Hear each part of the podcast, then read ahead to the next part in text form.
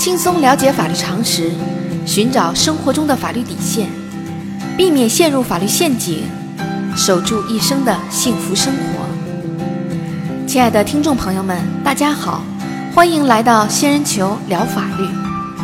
今天的话题是：根据婚前财产协议，一方可以要求另一方净身出户吗？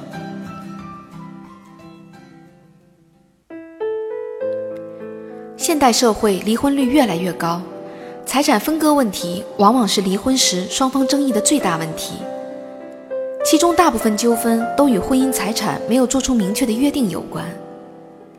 婚姻是以感情为基础的，如果对婚姻双方财产的归属有了明确的约定，不仅能够避免出现更多的纠纷，而且可以摆脱单纯的财产束缚，使婚姻双方的感情因素更加突出。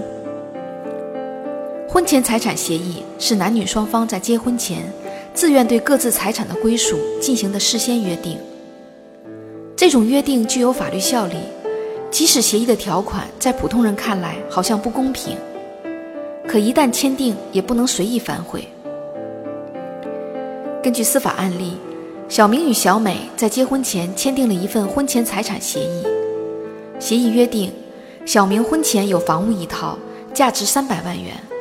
还有银行贷款一百万元没有归还，该贷款在婚后继续由小明偿还。房屋供双方婚后居住使用，双方应不离不弃。如果小明在婚姻期间出轨，离婚时小明的婚前房产归小美所有，剩余的贷款由小明继续承担。小明不能以任何理由行使撤销权。如果小美出轨，离婚时小美应当搬出小明的婚前房产。令人意想不到的是，双方婚后仅半年，小明就与一名年轻女子发生了婚外情，双方为此吵得天翻地覆，严重影响了夫妻感情，最终决定离婚。但在夫妻共同财产的分割上，双方不能达成一致。此时，小美根据婚前签订的财产协议，要求小明净身出户，并将小明的婚前房产过户到自己名下。小美可以根据婚前财产协议要求将小明的婚前房产过户到自己名下吗？小明可以以协议明显不公平主张协议无效吗？仙人球特别提示：小美可以根据婚前财产协议要求将小明的婚前房产过户到自己名下，但是出于公平原则，银行的剩余贷款应当由小美承担。小明不能以协议明显不公平主张协议无效。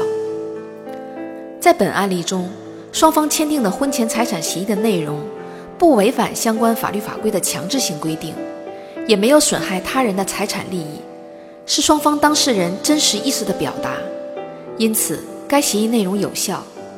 同时，如果将小明的承诺看成是一种赠与行为，由于其在协议中明确放弃了撤销权。则赠与行为不能撤销。当然，对协议中明显违反公平原则的部分内容，法院会作出相应的调整，以维护最基本的公平。小仙建议，在签订婚前财产协议时，一定要认真考虑，慎重约定。一旦签订，也就对双方具有法律效力。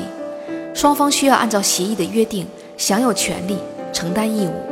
对于那种先签了再说，不行再反悔的做法，不仅在法律上行不通，而且极有可能造成人财两空的后果。